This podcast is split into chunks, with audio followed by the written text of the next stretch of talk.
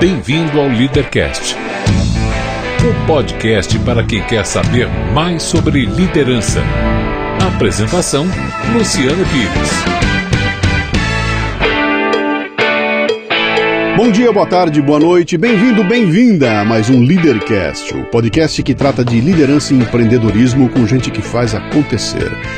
Este não é um programa de entrevistas, não tem perguntas programadas e nem roteiro definido. É um bate-papo informal, com gente que faz acontecer, que vai para lugares onde nem eu nem meu convidado imaginamos. O Leadercast é lançado por temporadas, às quais os assinantes da Confraria Café Brasil têm livre acesso. Os não assinantes receberão a primeira parte dos programas de forma gratuita semanalmente. Saiba mais acessando www.portalcafebrasil.com.br. Hoje converso com o grande Edu Lira, um jovem empreendedor que, a partir de um ambiente que tinha tudo para levá-lo à marginalidade, se transforma num líder inspirador que muda a vida de centenas de jovens na periferia de São Paulo, ao mesmo tempo em que nos dá uma aula de obstinação, força de vontade e visão empresarial. Muito bem, mais um Leadercast. Hoje é daqueles que mostram como é interessante essa coisa da do networking, do contato, de você conhecer pessoas, né? Eu fiz aqui a gravação com o Geraldo Rufino, aquela figuraça. Quando eu terminei a gravação com o Geraldo, o Geraldo falou: Meu, tem um cara com quem você tem que conversar de qualquer jeito. Na hora ele pegou o celular, deu uma. Mandou uma mensagem ali: Você tem que falar com o Edu, tem que falar com o Edu. Eu falei: Bom, vamos lá, cara, vou falar com ele lá. A gente entrou em contato e cá está, diante de mim. Ah, Bem-vindo ao Leadercast. Tem Obrigado. três perguntas iniciais aqui que eu costumo dizer para todo mundo que são as mais difíceis do programa. Se você passar por elas, o resto você tira de letra. E as perguntas são muito ah. simples, que é eu quero saber seu nome, sua idade e o que é que você faz. Muito bom. Primeiro, obrigado por estar aqui. Meu nome é Edu Lira. Eu tenho 28 anos e eu sou empreendedor social. Empreendedor social, cara. É isso aí. Que será que é um empreendedor que social? Bicho é esse? Eu falo brincando que o empre... empreendedor social, Luciano, uhum. é um bichinho que quer mudar o mundo. É um bicho que quer mudar o mundo e que é um sujeito insatisfeito com o mundo que deixaram para ele, ele uhum. quer causar alguma mudança, quer resolver algum tipo de, de problema. Uhum. Então esse é o empreendedor social. Não é justiceiro social, não, né? Não, não é não. É empreendedor social, né? E é uma coisa interessante, porque você está juntando dois conceitos, né? Uhum. Que uh, justiceiros sociais, de certa maneira, odeiam os empreendedores, porque empreendedor é aquela coisa de capitalista. É. Aliás, tem uma onda nova por aí que está tentando demonizar o empreendedorismo, né? Está dizendo que empreendedorismo é, é a ideologia do empreendedorismo, que é isso que está destruindo o mundo. Tem uma bobajada que não tem tamanho, de gente que está perdida aí, que não sabe mais para que lado correr, né?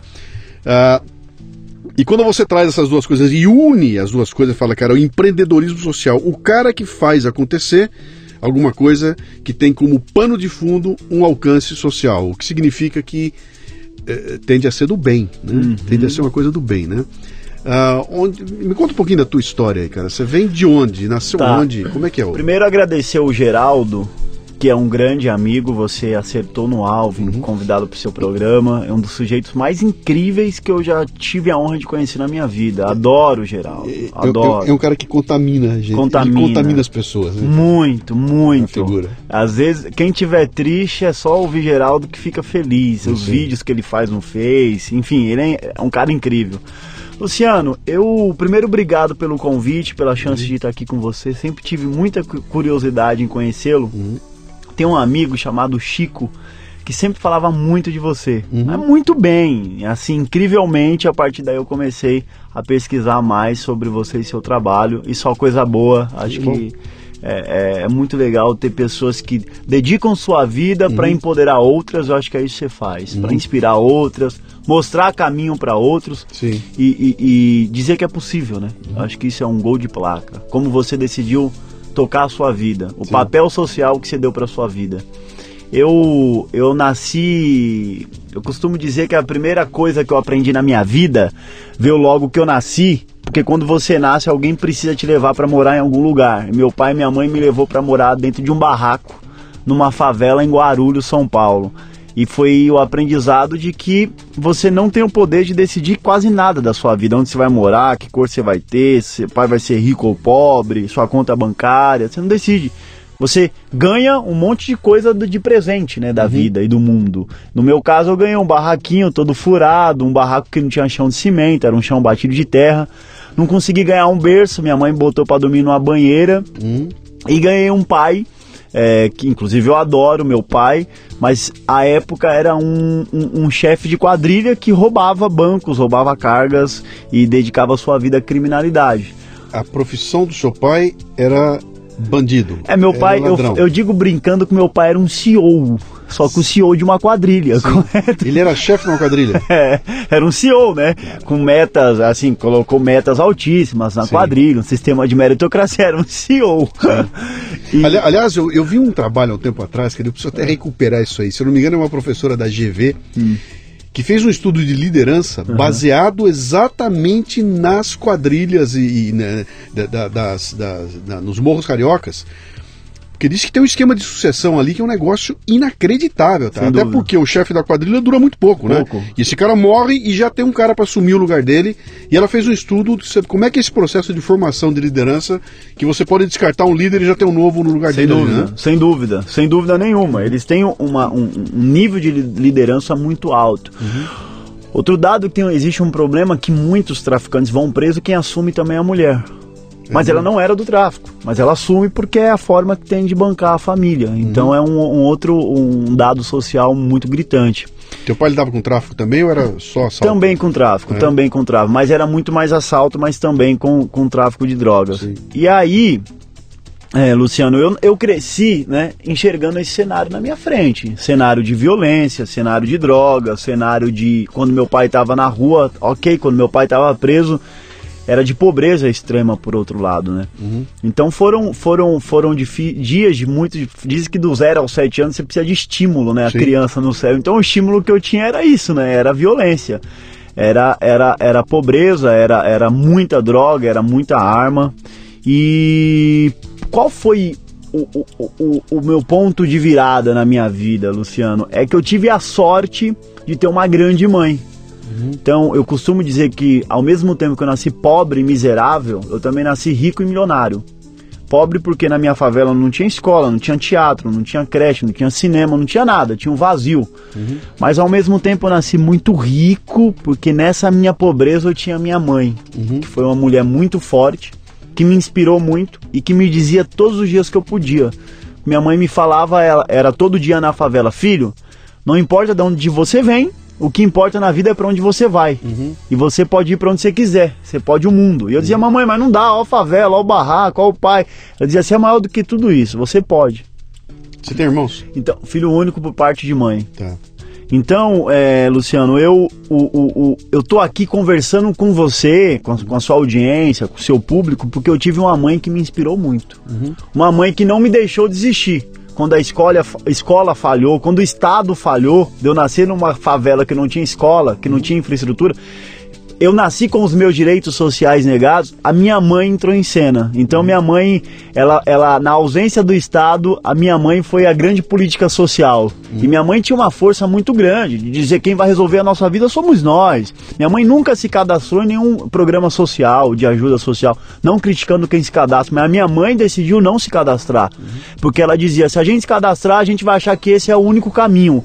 E tem um caminho muito maior que é do nosso protagonismo.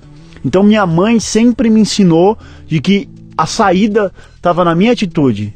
Da, da, onde vem essa mãe, cara? Minha preta vem de uma família muito simples também. Um pai que era faxineiro. Uhum. Meu avô criou a minha mãe fazendo faxina em, em, em, em, empresas. Ele trabalhava como faxineiro em empresa. Minha avó, uma doméstica que cuidava do lar. Minha avó teve, se eu não me engano, nove filhos.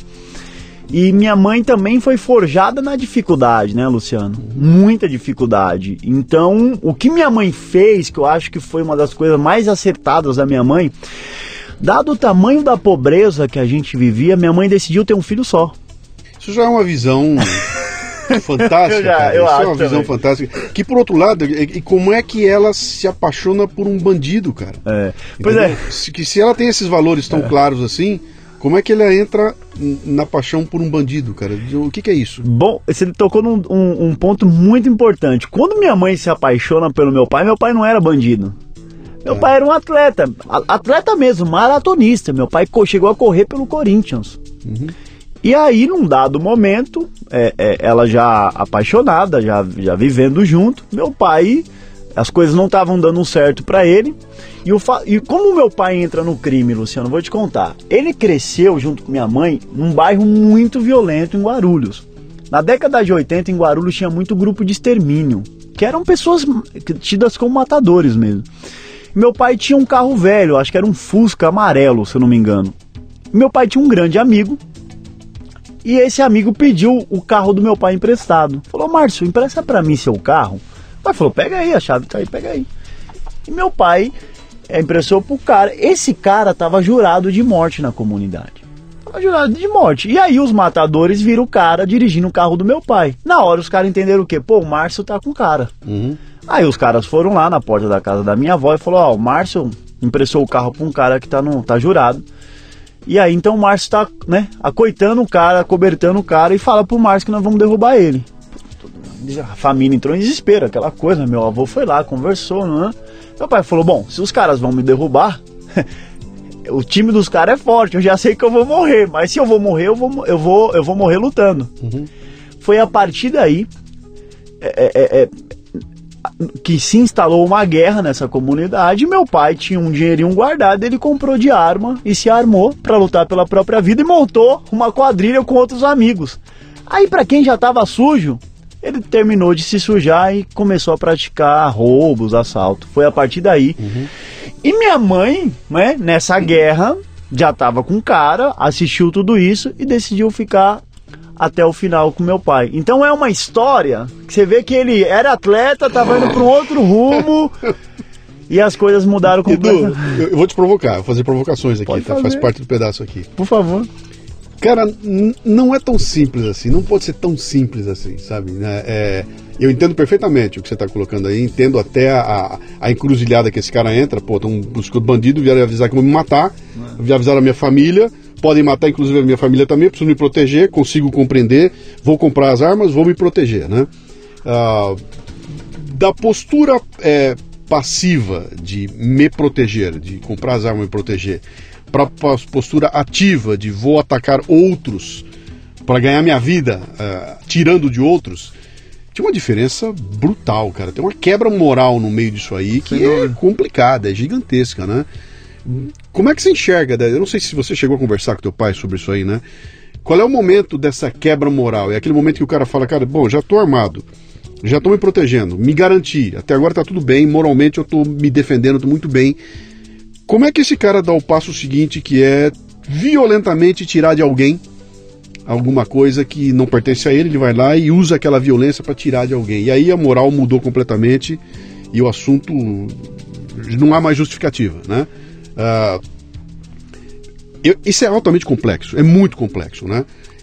Você chegou a conversar com teu pai isso aí? Fala, pai, o que, como é que foi o momento que você apontou uma arma para uma pessoa e disse, me dá o que é teu, que agora é meu? E praticou essa violência e passou a ser um, sujeito ativo da violência e não mais o sujeito que se defende. É. Pois é, isso é muito curioso o tema que você toca, Luciano. Acho que uma das coisas que deixaram meu pai mais decepcionado é que nessa guerra ele, eles, eles, eles saíram mais como perdedor porque eles perderam um amigo hum. que foi uma bala auferiu ele foi uma grande decepção que era um amigo enfim de infância o outro lado não perdeu em nada e agora você me fez refletir um tema que talvez nunca me perguntaram né Bem-vindo ao Leadercast, viu? É. Aqui acontece muito isso. As cara. pessoas ouvem, ok, é. vão embora. É, né? Ninguém entra, é. ninguém vai a fundo né, nesse tema. Minha curiosidade é saber Agora, se você conversou com teu pai a respeito disso. Fala, pai. Você sabe que meu pai. Primeiro, só pra gente entender, meu pai hoje. Meu pai tem há 19 anos pagou a dívida dele com a justiça. Meu pai foi preso, pagou a dívida dele com a justiça. Sim. E meu pai Parou, ok, perfeitamente. Nós mudamos de, de Poá, nós Sim. fomos morar em, em, em, Guarulhos, desculpa, de é, Guarulhos fomos para Poá. Uhum. Meu pai é um sujeito completo. Se meu pai tivesse aqui, você falaria, Edu, é mais fácil você com essa cara sua ter entrado no crime. Seu pai não, cara. Uhum. Ele não tem a mínima, a mínima aptidão. Você não fala, fala muito bem, um sujeito. Enfim, você não acredita que ele entraria nisso. É, é, parece assim impossível. Meu pai não conversa muito comigo sobre isso. Muito pouco. Ele tem vergonha daquilo? Ele se arrepende. Sim. Ele, ele, ele tem um arrependimento muito grande disso. Sim. É um sujeito completamente. A fé ajudou muito meu pai. Uhum. Ele ter ido para uma igreja ajudou muito a transformar o caráter ele dele. Ele foi quando ele estava preso? Ele foi? foi? depois que saiu. Sim. É, é, é, é, na rua, ele, ele. Ainda na prisão, ele fez um voto de Sim. que ele nunca mais iria ir por, por esse rumo. E aqui na rua ele cumpriu o voto dele, de que nunca mais ele iria para esse rumo, e não foi mesmo. Uhum. Completa, tem 19, 20 anos agora, ele nunca foi. Mas meu pai não conversa muito comigo sobre esse tema. Uhum. Ele nunca conversa. Se eu fui dar uma palestra no Banco Itaú, eu perguntei, pai, você já roubou o Banco Itaú? Ele não fala, ele não, não, nunca fiz nada. Ele Sim. não. e aí eu dava dando a palestra e a dona, a dona Milu lá. É. Eu falei, ó, oh, Milu, eu acho que meu pai nunca roubou seu banco, viu? Cara, que loucura. E a família do Itaú, ó. Ô pai, vou dar palestra que já roubou meu cliente. Pois, pois é.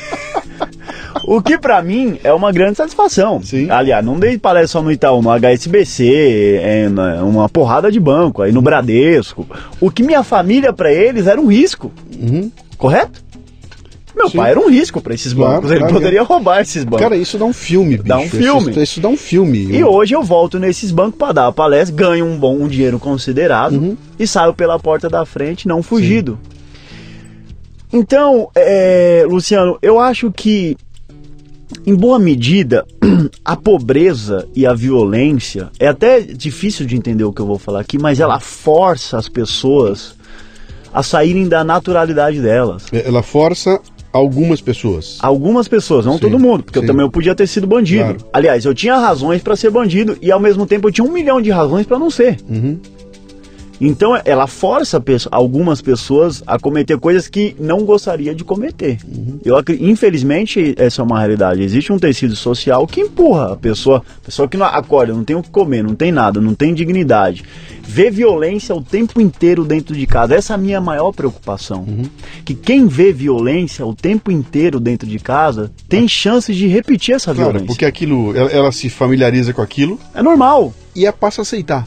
Esse é o problema. Quer dizer, você, você pega. Eu, eu, tenho uma frase interessante, eu não lembro quem foi que disse agora, que diz o seguinte: o, o hábito justifica qualquer barbaridade, cara. Quando aquilo se torna hábito, fica normal. É que é aquela, é aquela história do. Há, há, há muitos tempo atrás, você está passando na marginal de Pinheiros, tinha um motoqueiro atropelado. Cara, aquilo era um acontecimento, bicho. Ah. Passava na televisão, é isso aí. o helicóptero pegando um motoqueiro atropelado, parava todo mundo, que coisa louca. Bicho, hoje em dia, motoqueiro atropelado. É, normal. Talvez eh, o motoqueiro não tô nem aí, o cachorro eu paro pra ver, o motoqueiro não mais. Ficou tão normal aquilo que eu me habituo. E quando eu me habituo, eu não tenho mais. Eh, emocionalmente, eu não estou mais envolvido, então aquilo passa a ser parte do dia a dia. É e aí é o grande problema, passa a ser aceitável, cara. É isso aí. E o hábito quando ele torna aceitável essas loucuras todas, nós estamos com um baita problema, porque o tecido social cria um nó. E aí, meu amigo, é daí que o Brasil está vendo hoje é aqui, né? Que como é que você consegue viver num país que tem 60 mil mortes violentas por ano e achar que, cara, é assim. É isso né? Você está feliz com isso? Não tem ninguém feliz com isso. Mas, cara, isso deveria ser a prioridade número zero de qualquer política desse país aqui. Assim, escuta, vamos parar de matar gente e depois nós vamos discutir se o menino e a menina podem escolher o banheiro onde tem que ir, tá? Isso é a segunda discussão. Primeiro, para de matar gente. Primeiro, para de. de, de, de vamos cuidar da dignidade dessas pessoas. E não é assim, cara. Isso caiu no. É o terceiro, quarto, quinto item de discussão. É né? Então, essa coisa do hábito. Mas eu não quero perder aquela, aquela, aquela passada que você deu ali, porque você colocou um negócio fabuloso que eu já conversei aqui no, no, no Leadercast algumas vezes. Muitas pessoas que vieram aqui, que são caras bem sucedidos hoje, começam assim, cara. Eu comecei a trabalhar com 12 anos de idade, com 15 anos de idade, papapá. E um modelo do meu pai era pro bem ou era pro mal. E vários vieram aqui e disseram o seguinte, cara, meu pai mostrou para mim aquilo que eu não queria ser.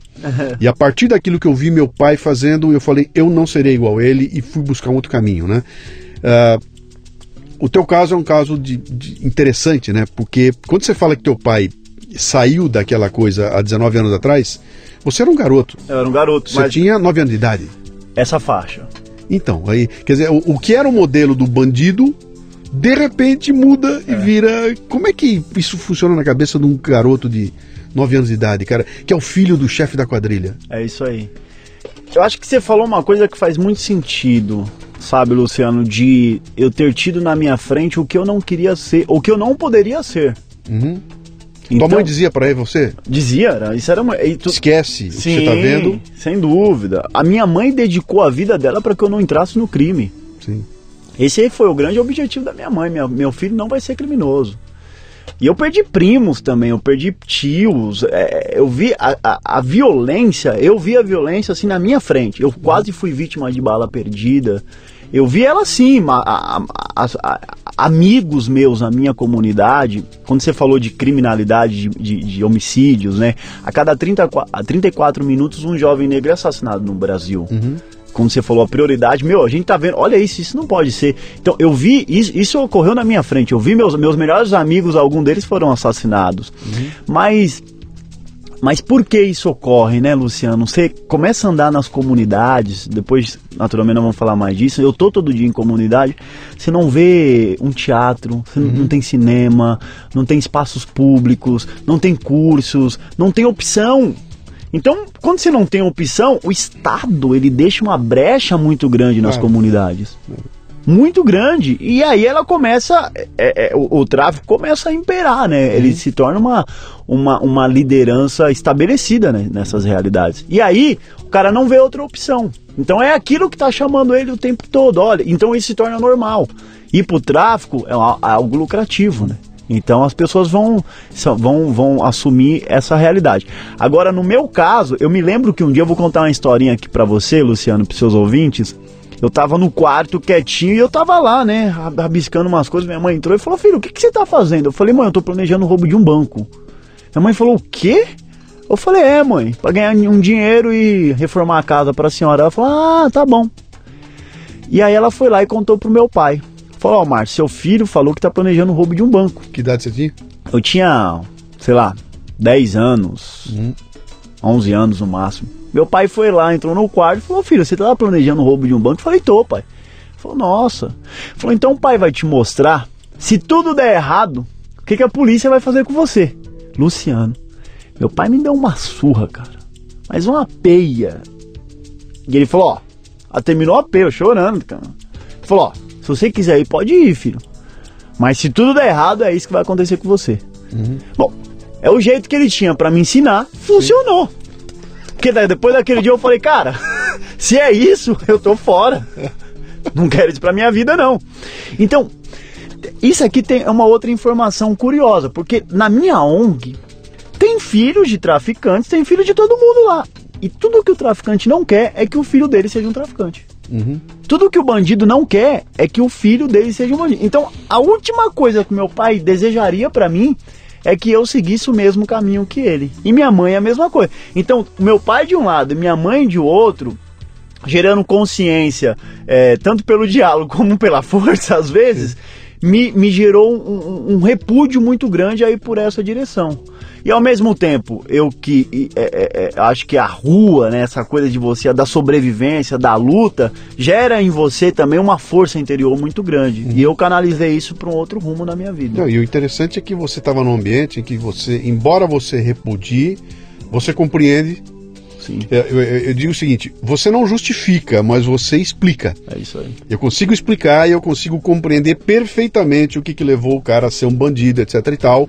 Não vou justificar essa opção dele. Não justifico. Mas eu consigo entender perfeitamente aquilo e sei que aquilo existe e não deixará de existir. Exatamente. Enquanto algumas medidas não forem tomadas ali atrás. O crime nunca é justificável, Luciano. Uhum. Nunca. Não tem como você justificar um crime.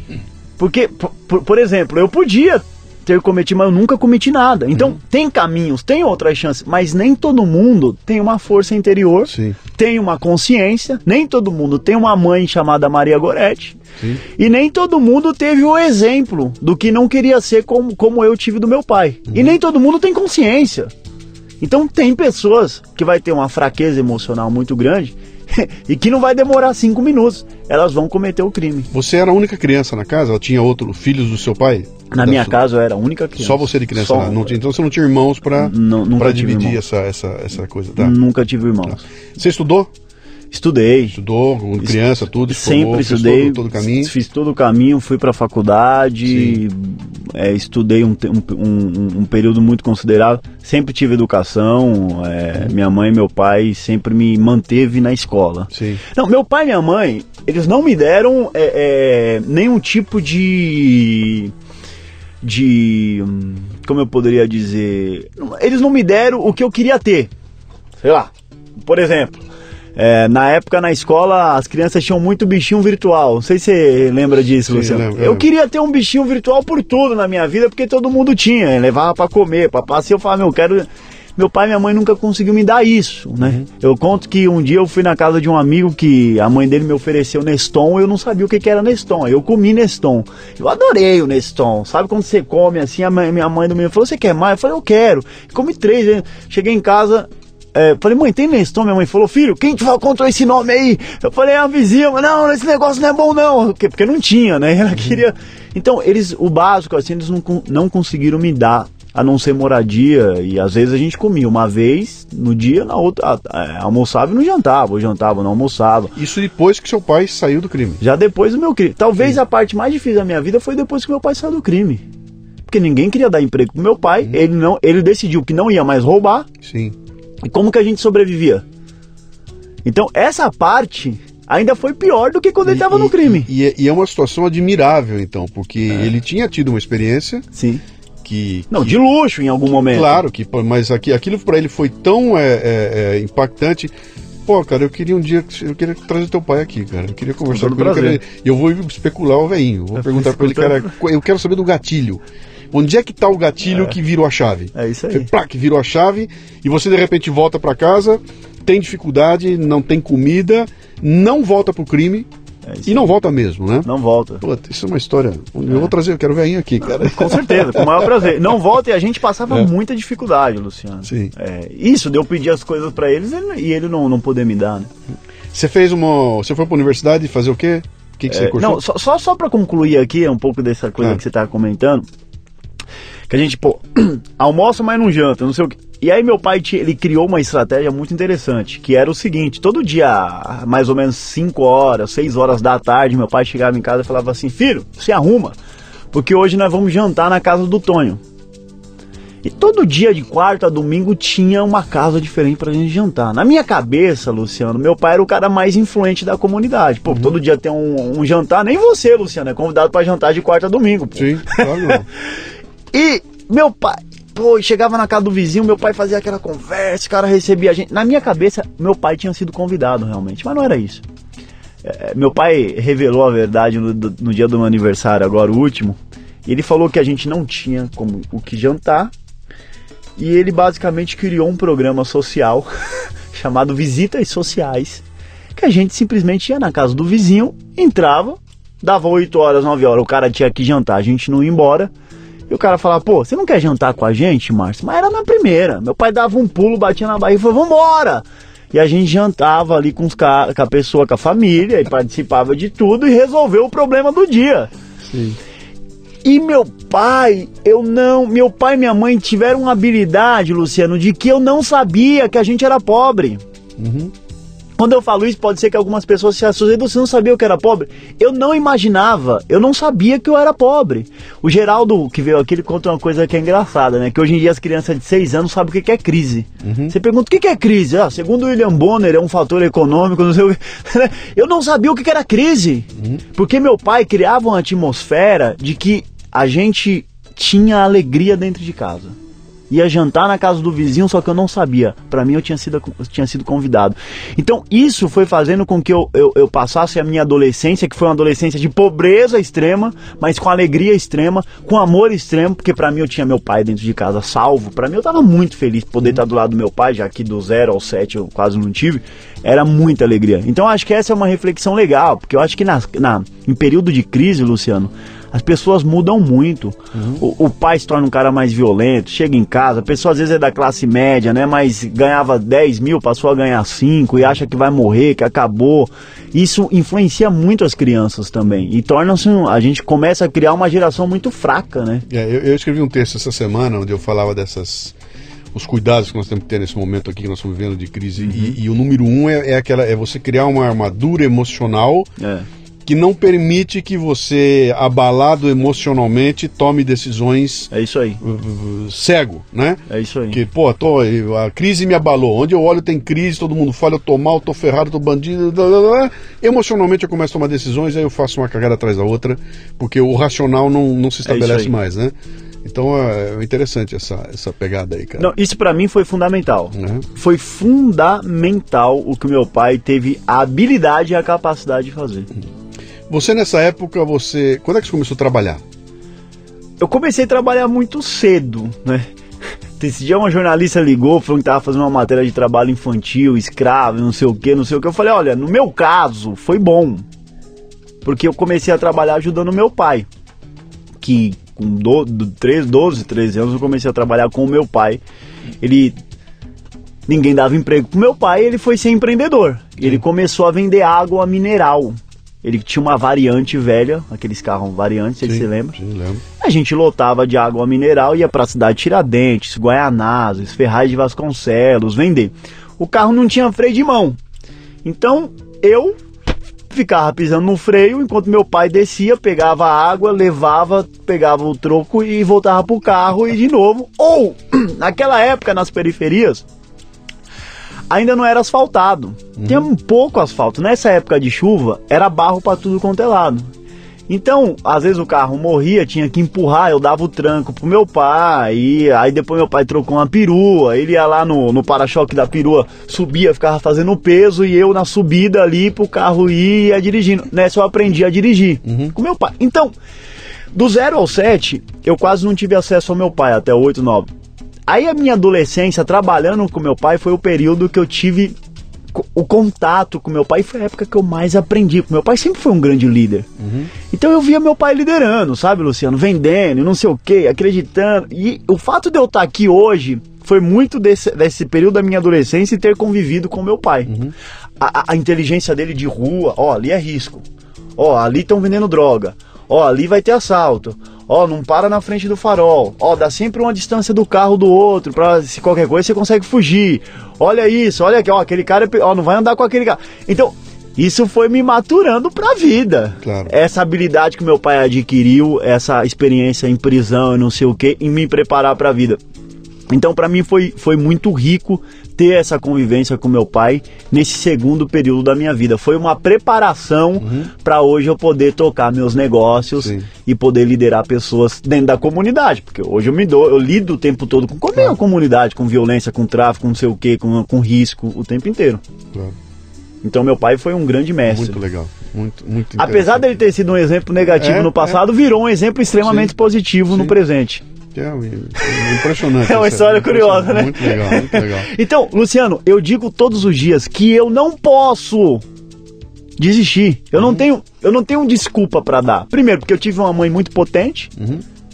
Minha mãe não. Até hoje, minha mãe tá comigo o tempo. Ela sabe que eu tô aqui com você, ela vê minha agenda lá. Sim. Ó, você vai para tal lugar hoje, hein? É, trate bem o Luciano, conversa com ele, faz direito. O tempo todo, minha mãe sabe onde eu tô, a minha agenda ela vê, ela me acompanha. Você mora com seus pais? Não moro, sou casado tá. com Maiara, tem, eu tenho dois anos e meio de casado. Uhum. Uma mulher que eu sou loucamente apaixonado. Mas por outro lado, eu não posso desistir porque eu tenho o exemplo do meu pai, uhum. do que ele é. E meu pai abriu mão das drogas, abriu mão de uma vida de ter várias mulheres, abriu mão de ter dinheiro. É um dinheiro momentâneo? Uhum. É. Mas abriu mão de tudo. Sim. Para viver uma vida justa e, e, então, quando eu olho para tudo isso, eu falo assim, cara, eu não tenho razões de desistir, eu não tenho desculpa. Até para não decepcionar meu pai. Sim, sem, du sem sombra de Porque dúvida. Me parece que ele fez tudo isso e, pelo que você contou, ele queria que você tivesse um futuro E, e, de certa forma, se você acho que um dia conversar com ele, ele vai falar, né? Que é. cara é, talvez ele tivesse vergonha daquilo que ele estava fazendo cada vez que ele olhava para você. Sem viu um menino de 9 anos e, e aquele exemplo que você falou da surra que você tomou é. do negócio do assalto do banco, cara, aquilo é para mim é fundamental, cara. É. Talvez você você tenha salvado teu pai, cara. Pois é, você falou você uma coisa que é muito pai. curiosa. Um, eu tenho um, um, um, jornal em casa, eu, tá na casa do meu pai. Muito antigo, da década de 80 é, um jornalista perguntando, uma foto do meu pai, inclusive, o jornalista perguntando assim: o que que você, qual é o seu sonho? Perguntou pro meu pai. Ele falou: meu sonho é sair daqui. Por quê? Ele falou: porque meu filho tem sete anos e eu quero que eu terminar de criar ele. Uhum. E o jornalista falou: você sair, você não vai mais roubar? Ele falou: nunca mais, eu vou criar meu filho. Tá no jornal, cara, isso aí. Então tá. Seu fator motivador. Você, você foi o cara que salvou seu pai. Ele fala, ele fala isso. É? Ele fala isso. Impressionante isso. Ele fala isso. Vamos lá, meu caro. Você então, que loucura. História muito, boa, muito, né, é, muito boa história, cara. Aí você começa então, uh, foi estudou e tudo mais, você vai para a escola e escolhe um caminho que, do que quer ser quando crescer. Pintou alguma coisa assim na tua cabeça? Vou seguir tal caminho, quando crescer eu quero ser isso. Legal. Eu, eu, eu decidi, eu não tenho um diploma, uhum. porque eu não fiz o último, o, o, primeiro semestre da faculdade. Eu entrei no segundo semestre, fiz meu TCC, e aí eu tinha que voltar pro primeiro. Eu falei, não vamos voltar mais pro primeiro. E eu estudei jornalismo. Jornalismo? Por quê? Vamos lá, interessante, Luciano. Por que, que eu estudei jornalismo? Porque era o sonho do meu pai. Meu pai sonhar, até que meu pai é um bom comunicador, meu pai fala muito bem. Uhum. Fala bem, fala corretamente. Meu pai é um lord. Meu pai queria ser jornalista, não conseguiu, virou bandido. Aí eu vou no meu pai e falo, pai, eu vou entrar na faculdade. O que que o senhor me orienta? Ele falou, filho, você é um cara que gosta bastante de ouvir, embora eu esteja falando, gosto muito de ouvir, Luciano. E falou, e você também se comunica bem. Tem que ser jornalista, cara. Foi mas pai, jornalismo? Ele falou, é, e era o sonho do pai, e o pai não conseguiu. Se fizer, você vai se dar bem e você vai realizar o meu sonho. E eu fui. E me apaixonei. Uhum. Naturalmente, hoje eu não exerço a profissão de jornalista. Mas foi uma coisa que quando eu tava fazendo lá a, a, a indo pegar o, o, não é o diploma, mas a a beca ali, sim, eu fui orador e eu vi meu pai lá embaixo chorando junto com minha mãe. Aquilo para mim foi um dos momentos mais marcantes da minha vida. Uhum. Porque primeiro um cara da minha origem ter chegado na faculdade era quase impossível. Ter sobrevivido também parecia impossível. E ter o meu pai vivo, uhum. que essa era a minha maior dúvida. Eu tinha certeza que eu ia perder meu pai, meu pai ia morrer. É, ali na na universidade me ouvindo para mim foi um dos momentos mais marcantes da minha eu, eu, da minha vida. Eu, eu, não consigo nem imaginar. É, cara. É muito doido isso. O que pode ter acontecido naquele momento. Aliás, é. é sempre uma pergunta que eu faço para as pessoas que vêm aqui. Eu pergunto, é. cara, e aí? Quando ele conta a história de superação, cara, a hora que você pegou o canudo e chegou pai, tá aqui o canudo, o que, que aconteceu naquele momento, né? É. Mas aí, eu, pô, isso foi a vitória dele, cara. A vitória da vida dele lá. E aí, cara? Aí você resolve pois é. fazer o quê? Vou, preciso trabalhar, cara. Preciso ganhar a vida. Eu trabalhei um período como, como repórter em jornais da região, jornal Diário do Alto Tietê, Mogi News, o, o, Diário de Ferraz, Notícia de Ferraz. Morando onde você estava nessa época? Poá, já em Poá. Você estava em Poá. Uma comunidade em Poá. Uhum. E aí Quando eu você decidi. Fala comunidade é uma favela também, em Poá. Em Poá já não era mais favela, é. mas era, era é, uma, é, um, é um bairro da periferia de Poá. É, é uma Coab. Basicamente tá. isso. Tá. Basicamente tá. isso. Então eu, a partir dali, pois é, me veio a ideia de fazer um livro chamado Jovens Falcões. Aí eu eu já tava, né, querendo fazer as coisas, tal, animado, jovem, aquela coisa toda. E aí começa a minha saga como empreendedor. Uhum. A partir da ideia de fazer um livro. Por quê? Eu fui no meu pai e falei assim, pai, eu quero fazer um livro. Ele falou, legal, filho, qual que é? Aí contei a ideia para ele, contei o nome, ele adorou o nome, minha mãe adorou. E eu falei, pai, mas tem um detalhe, eu tenho que viajar ao Brasil para descobrir histórias de jovens que do nada foram pro tudo. Sim. Eu quero contar esse livro e mostrar que o jovem brasileiro tem muito potencial, que o jovem pode, que é possível, que dá para empreender, dá para fazer as coisas. Conta a história do nome. O, então, o, nome é partindo do princípio do jovem que não se não se não aceita viver no pó do chão.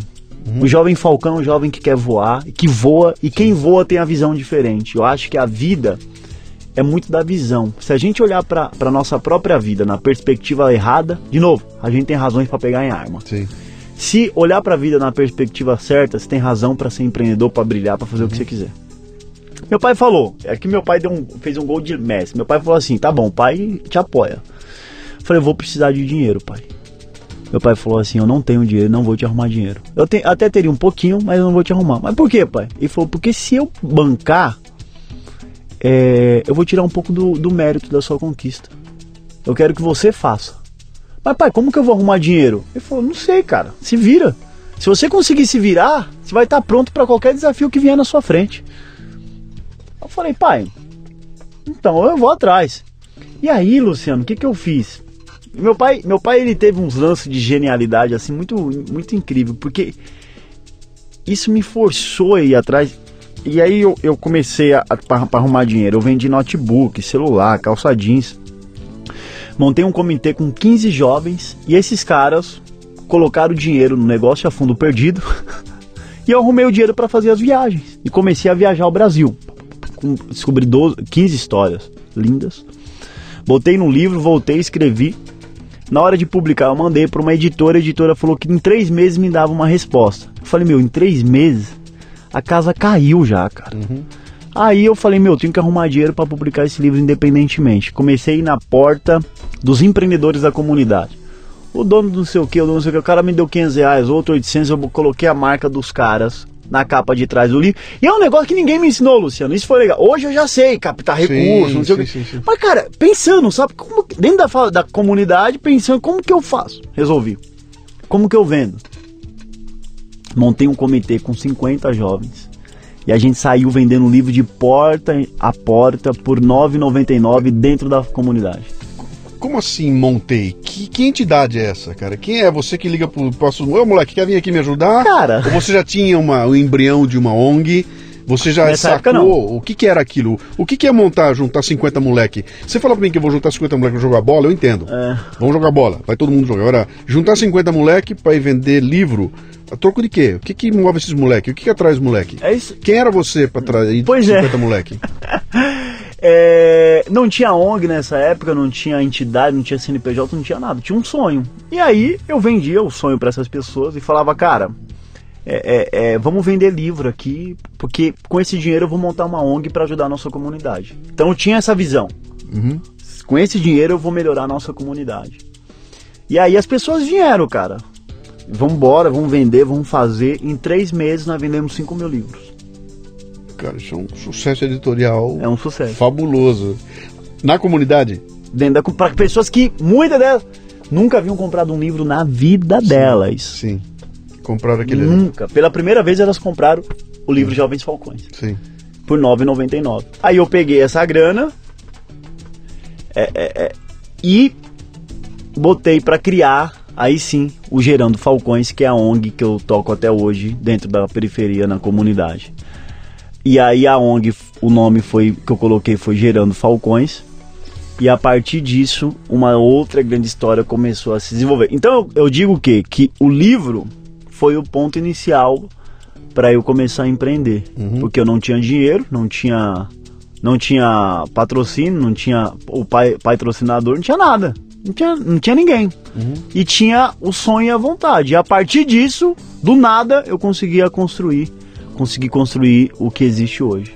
Então isso é muito legal. Eu acredito muito nessas coisas, nessa coisa que as pessoas podem construir a partir do nada. Eu, eu, eu, não, eu não tenho dúvida nenhuma, cara. Aliás, se eu for contar minha história para você aqui, ela é assim, né? Ela começa também é, se deve, se fazer alguma coisa, começa aqui, começa ali, deve, olha onde nós estamos, é olha onde chegou, isso foi uma construção que ela vai, é isso aí. Ela, vai, ela vai baseada, mas havia lá atrás, lá no começo, teve um propósito né, muito é. claro, teve um valor que qual eu abracei.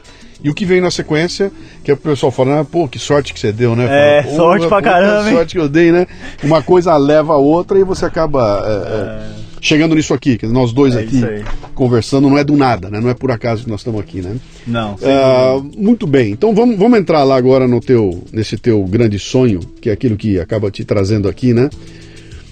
Que é uma ONG chamada Gerando, Gerando Falcões. Falcões. Quando você pensou em preparar, você já tinha ideia que seria uma ONG? Você sabia o que era uma ONG ou você não tinha ideia do que era? Bom, o que, que, era aquilo? eu não sabia o que era ONG. É, é, tem, esse, que, essa é uma pergunta. Hã? Que ano era? Isso quatro anos, cinco anos atrás. Só cinco? É, muito, muito é. próximo, muito recente. Isso é uma pergunta legal. Esse dia a gente tava na favela fazendo uma ação de livros. E aí eu levei alguns amigos aqui, amigos empresários para entregar livro comigo. E aí tinha o Cido, que é cabeleireiro.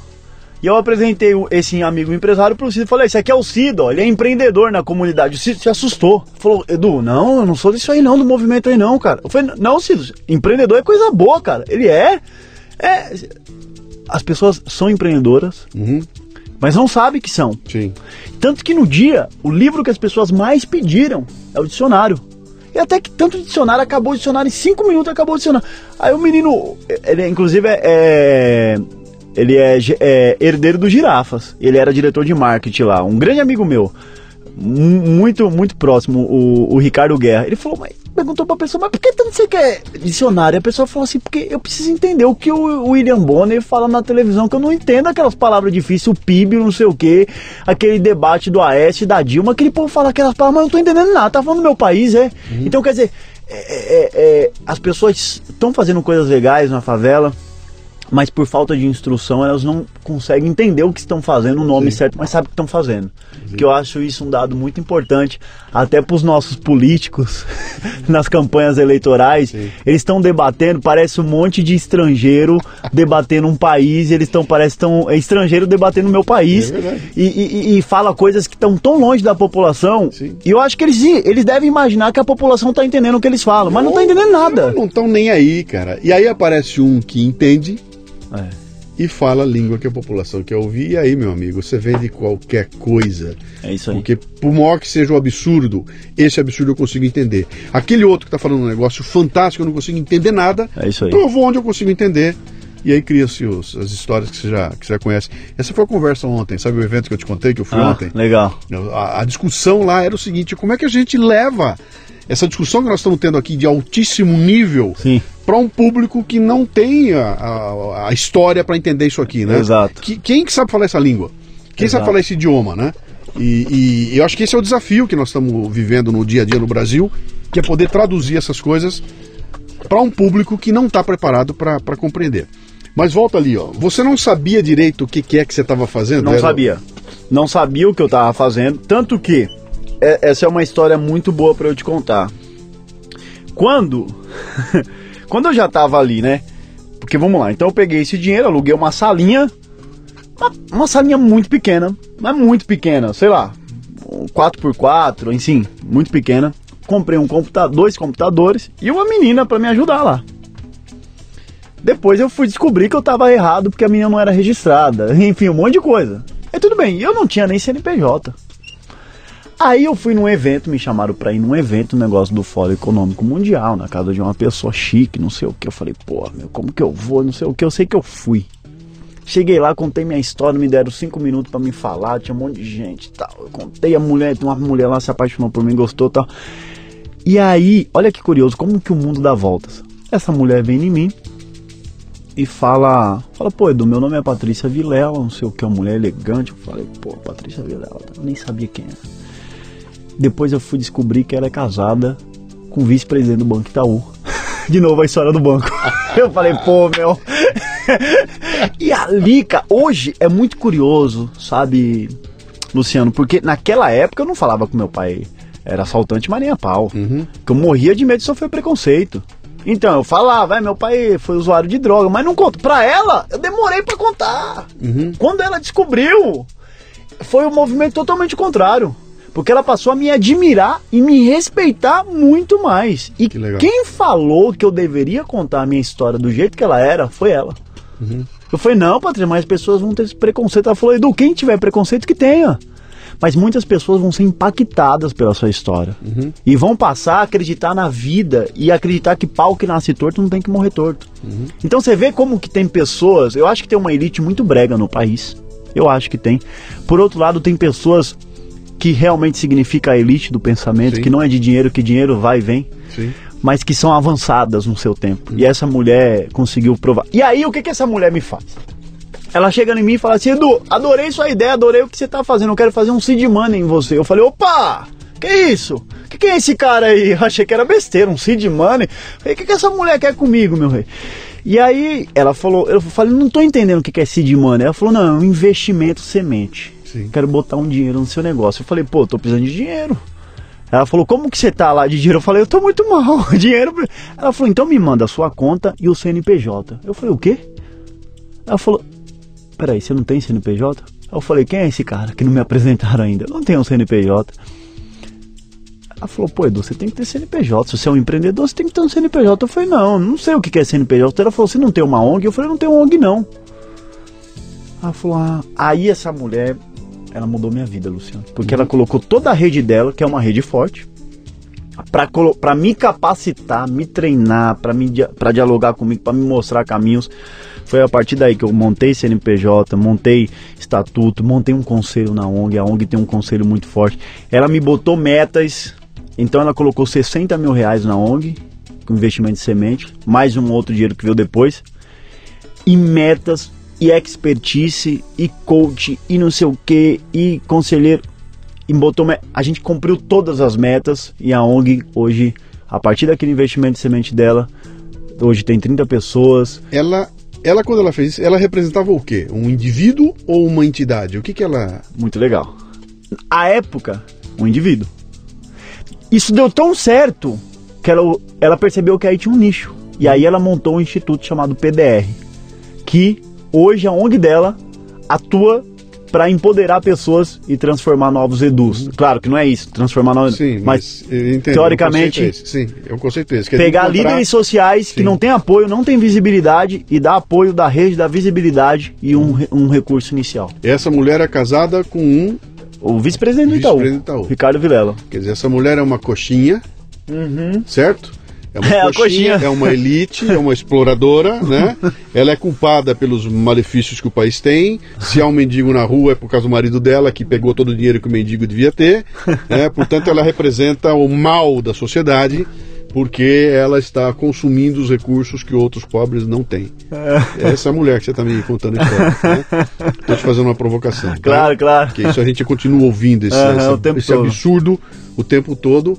E, e, e, o fato de você botar o rótulo Itaú nessa mulher transforma essa mulher num, num inimigo a ser combatido. Quando é completamente o contrário, né? Se você está aqui conversando comigo hoje, e se você construiu essa história toda, é porque ela enxergou alguma coisa. Sem dúvida. E, e, ela está usando o poder que ela tem, né? E, o poder que ela tem é o poder desse networking, de poder de conectar as pessoas para transformar a vida da comunidade, cara. Sem dúvida. E indiretamente ela deve ter salvado a vida de uma molecada. Muita gente. Não, o que ela fez hoje é, é, é, tem um, uma, um respingo uhum.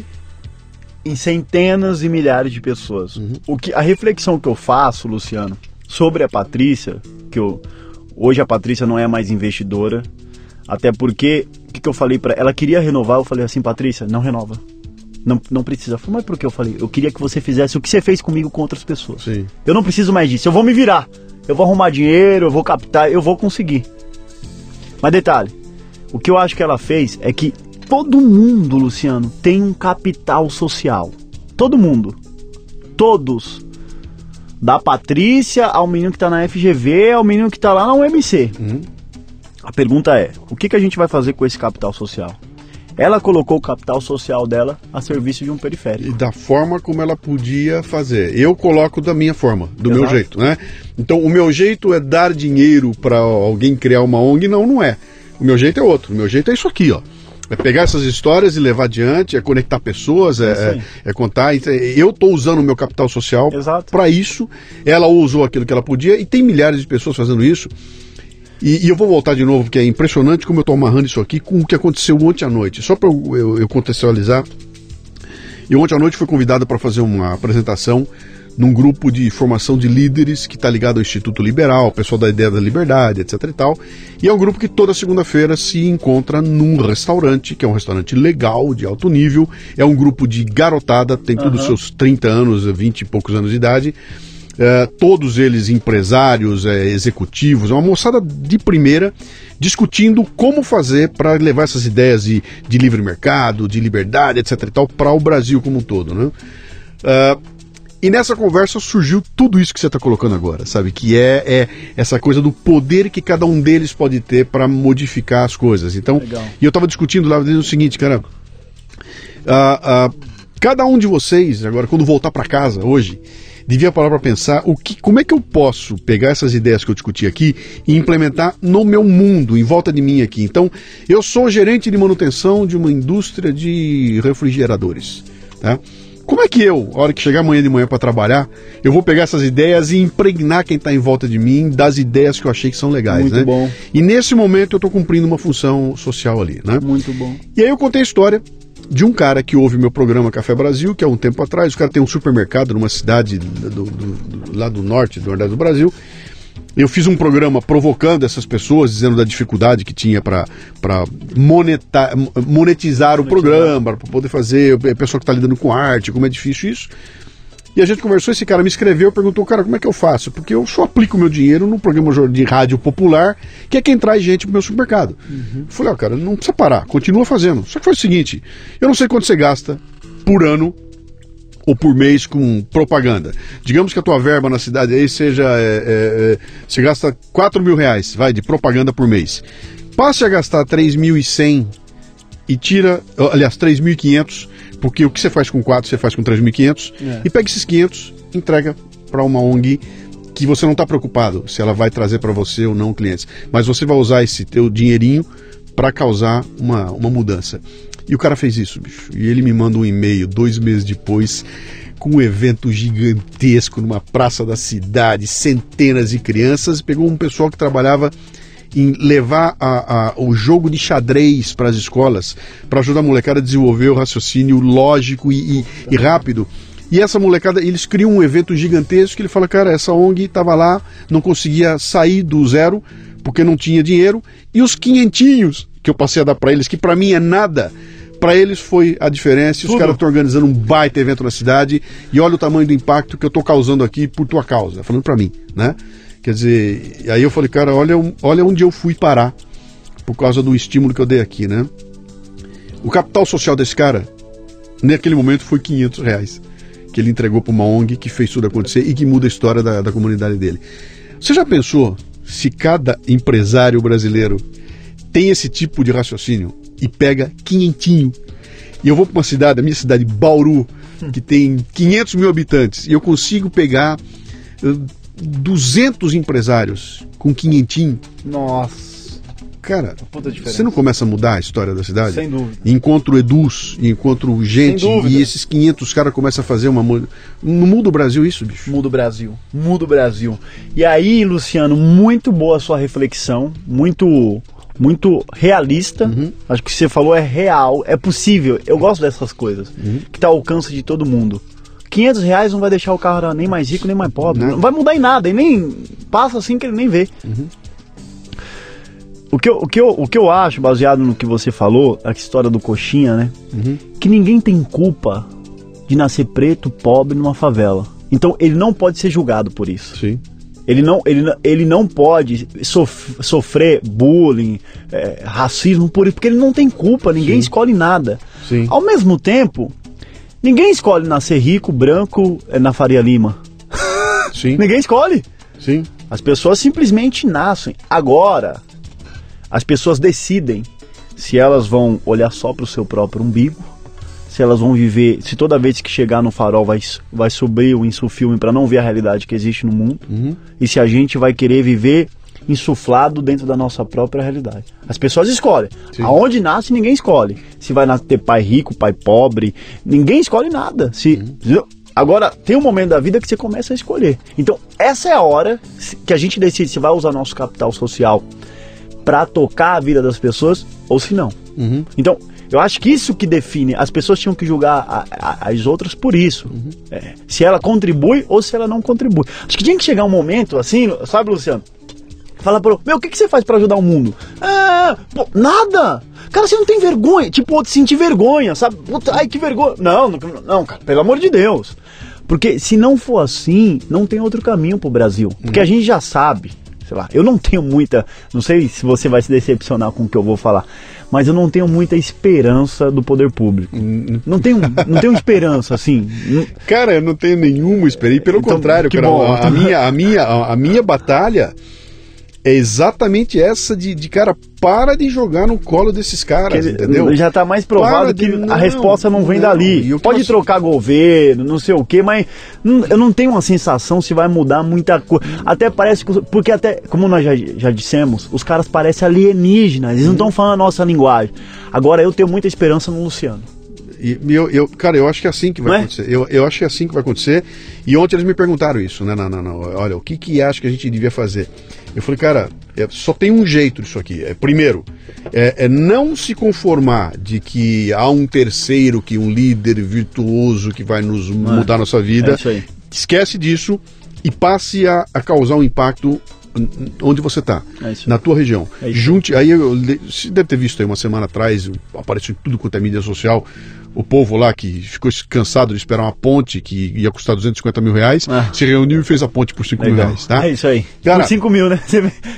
A ponte deve ser um, bagaço, a ponte deve cair com o tempo, a ponte deve estar tá construída mais ou menos. Blá, blá, blá. Se for um engenheiro lá, é capaz do cara glosar a ponte, mandar destruir e fazer outra ponte. Mas, bicho, os caras resolveram um problema.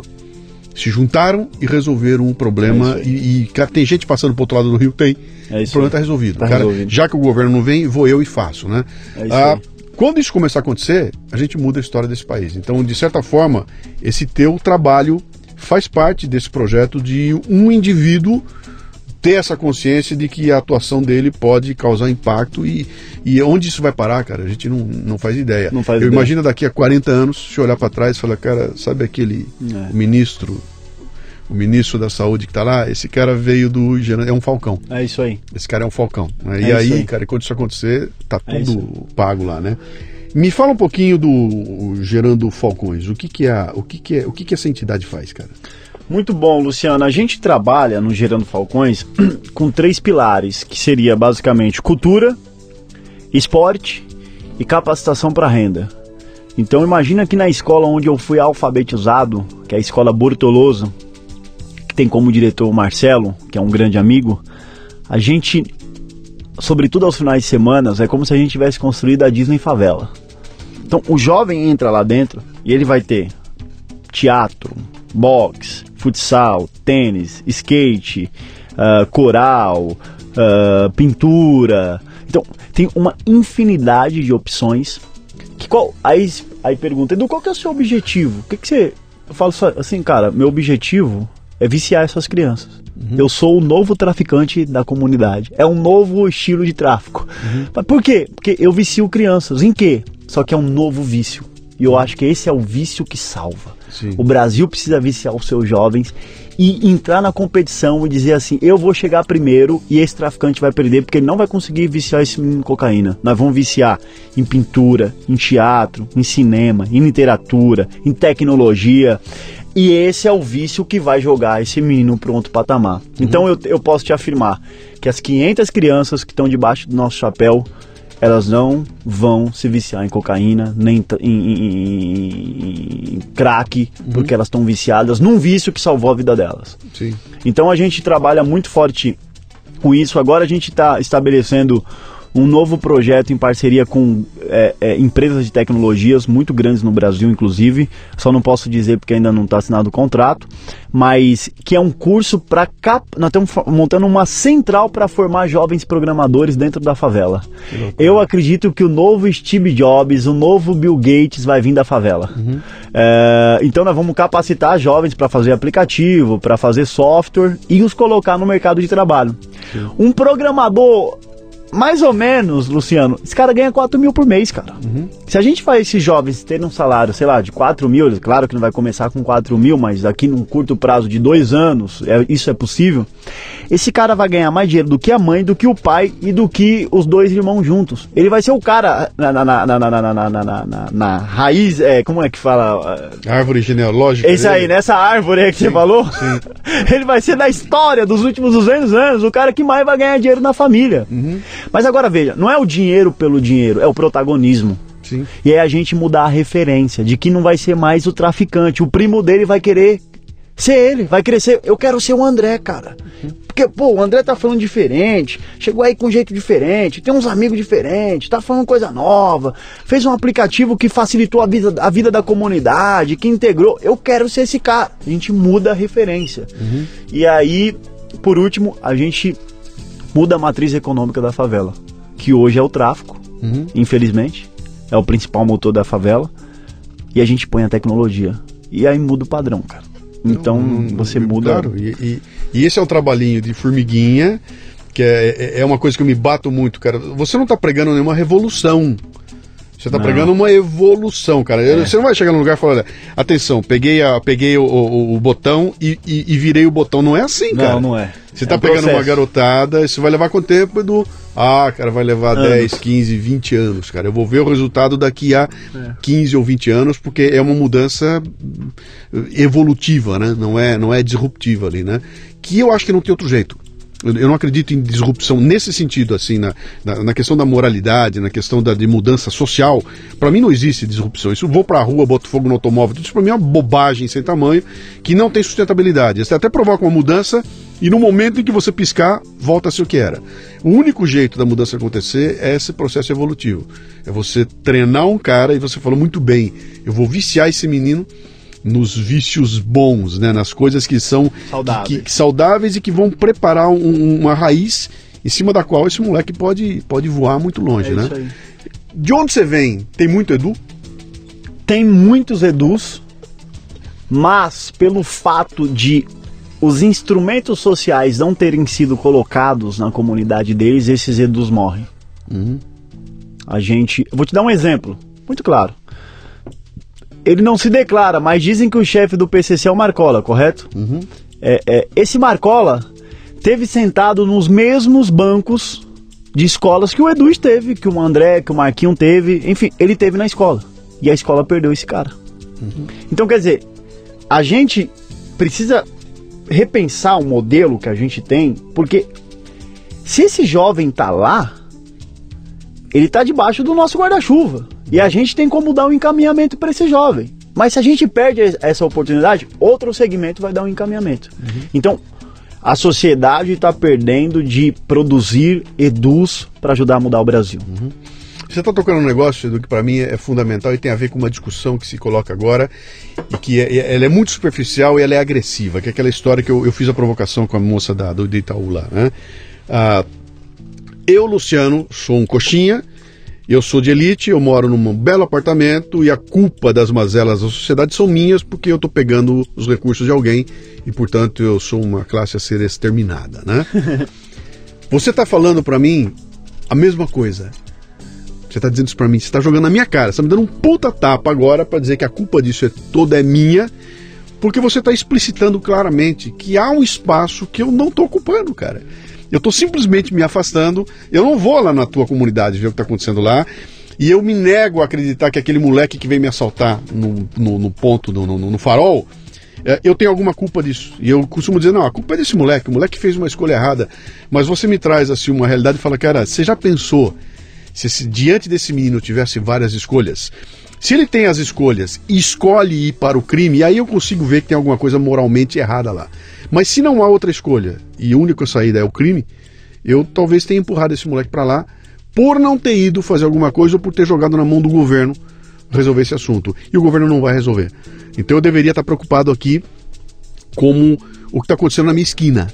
É, o que está acontecendo aqui em volta, sabe? Eu sou, cara, eu, tô, tô, tô, tenho meu escritório aqui em Moema, tá, num lugarzinho interessante aqui em Moema, cheio de gente em volta, e o que está acontecendo aqui em volta? Né? Será que eu devia estar preocupado com essa calçada? Devia estar preocupado com a árvore? Com o mendigo que está na esquina? Ou não? Ou devo largar isso tudo na mão de uma prefeitura que eu sei que não vai fazer, que vai demorar demais e vai, vai cobrar caro, né?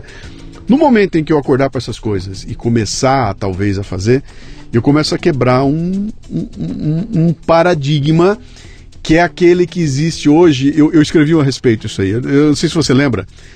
Tem uma estátua no Rio de Janeiro do Carlos Drummond de Andrade, na uhum. beira da praia do Rio de Janeiro. Sei. De quando em quando vai alguém lá e quebra o óculos do, do Drummond. E, e outro dia foram os caras lá e pintaram, picharam a estátua do Drummond. E aí foi uma tremenda confusão, apareceu pichada e de repente um sujeito que é dono de uma loja de tintas foi lá, pegou o solvente e ele limpou a estátua. E apareceu na televisão. E foi, eu escrevi um texto a respeito, falando do cara que saiu da loja dele e falou no cara, por que, que você veio limpar a estátua? Ele falou, cara, eu tô na loja lá, bicho, eu vendo essas coisas. Eu peguei o solvente, peguei o pano, vim eu aqui e limpei a estátua. E todo mundo estava esperando que a prefeitura fosse lá limpar a estátua. E esse Muito cara bom. vai lá Muito e bom. limpa a estátua. E falei, eu limpei porque eu acho que para mim é o meu dever fazer isso aí. Tem gente que olhou para esse cara e achou esse cara um trouxa. E eu acho que não é pouca gente. Que olha, o que, que esse idiota tá gastando o tempo dele, o dinheiro dele, a energia dele para vir limpar essa estátua quando a gente paga um monte de imposto e o cara e a prefeitura vem e não limpa, né? Você vê o tamanho do nó? É, então alguém tem uma, uma, uma, decisão de faz, praticar uma ação que não foi cobrada dele, que de, de certa forma, se ele não fizesse aquilo não ia acontecer nada, ia ficar tudo como está, né? E esse cara sozinho resolve falar, ele vai e pratica uma mudança, ele é olhado com desconfiança e vai parar na televisão por ter praticado uma ação que é tão diferente, é tão louca para nós que esse cara vira matéria. O que, que esse cara fez? Ele pegou aquilo que é de todo mundo e considerou que é dele também. E foi lá e falou: Eu vou cuidar daquilo que é de todo mundo porque também é um pouco meu. E o brasileiro não sabe fazer isso, cara.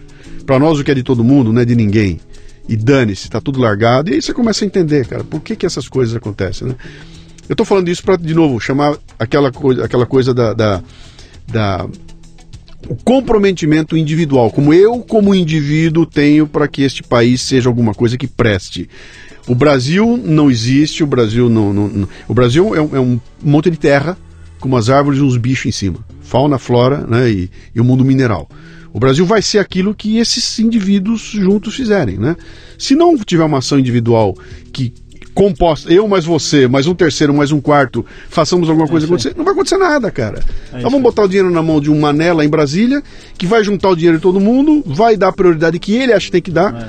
vai escolher aquilo que ele acha que tem que ser escolhido, e nós vamos ficar esperando. E vamos ficar esperando que ele venha resolver e ele não vem. É isso aí. Ele não vem. Então, cara, parabéns pelo trabalho que você está fazendo aí. E se alguém quiser conhecer esse teu trabalho, quiser entrar em contato, quiser saber que eu quero, eu quero entrar, eu quero te ajudar, como é, como é que faz? Onde é que te acha?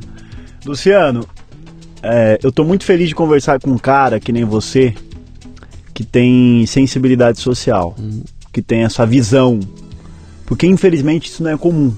O que você fala do coxinha, eu acho que não tem problema nenhum na ser coxinha. De novo, não tem problema nenhum. Eu tenho um, um monte de amigo coxinha, tenho vários amigos também petista. Tem um Sim. monte de amigo. Acho que as pessoas é, é, é, é, decidem ser ou, ou, escolher uma área de pensar. O que eu acho é que a gente tem que olhar para baixo.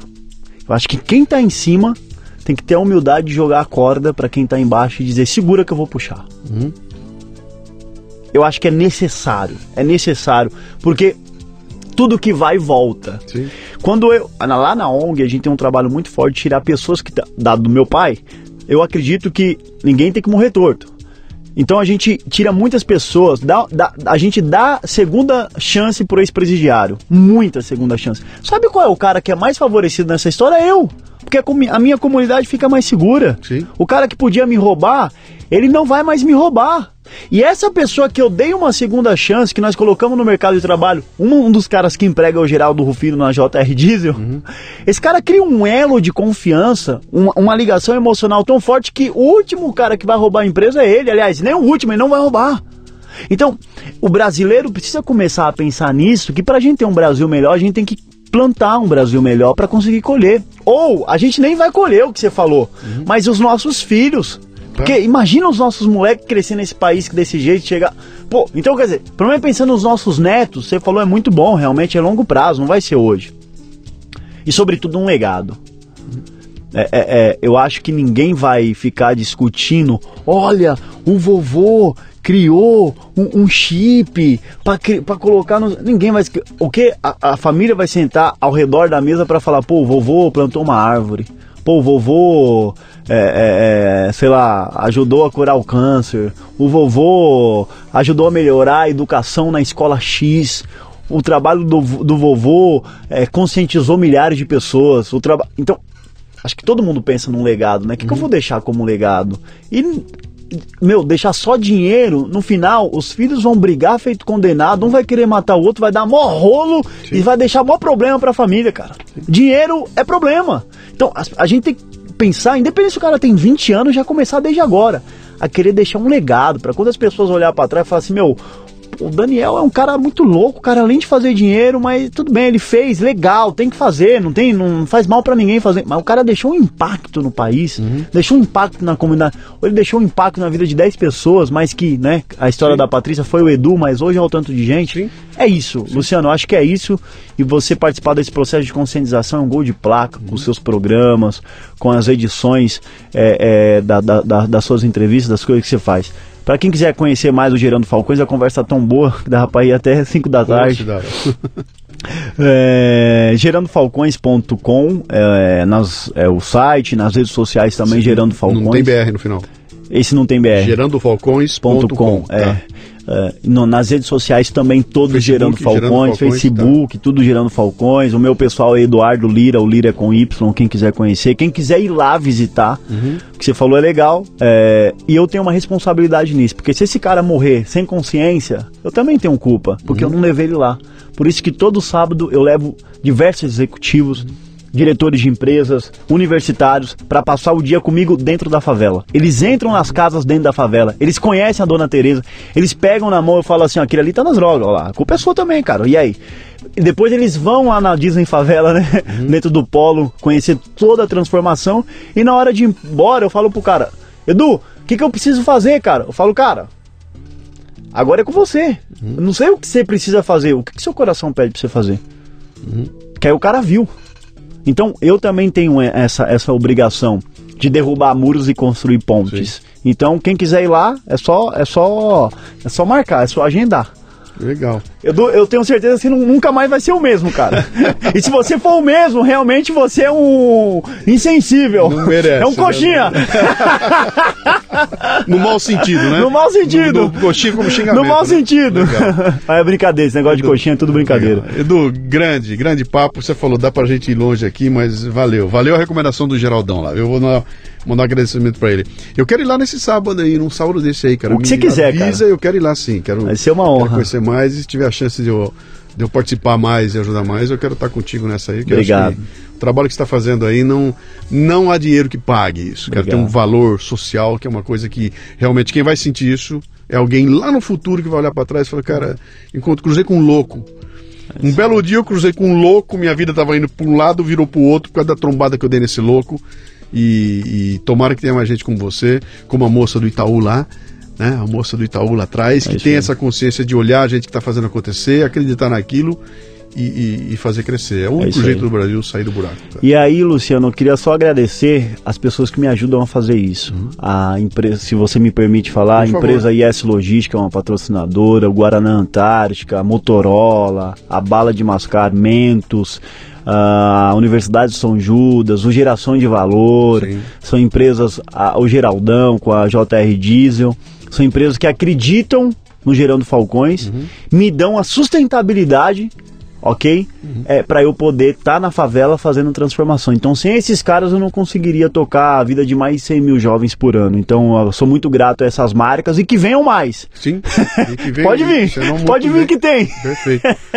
Valeu, meu amigo. Um abraço. Valeu. Tamo junto. Tchau, tchau. Você ouviu o Leadercast com Luciano Pires. Mais uma isca intelectual do Café Brasil. Acompanhe os programas pelo portal cafebrasil.com.br.